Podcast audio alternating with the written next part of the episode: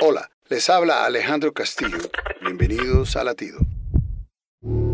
El apóstol Pablo, describiendo la armadura de Dios, dice, y tomad el yelmo de la salvación. En la guerra lo más importante es proteger la cabeza. ¿O has visto a un soldado sin casco?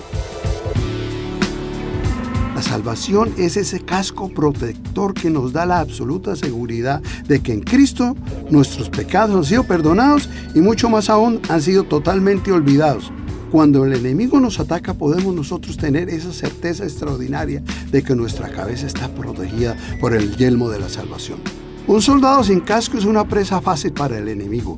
Puede ser vencido definitivamente. Los romanos hacían también mucho énfasis en el yelmo y tenían una gran variedad de ellos. Algunos inclusive protegían también la cara. Anímate hoy, tú que me escuchas. Si tienes a Cristo, estás protegido. Latido les llega a través del ejército de salvación.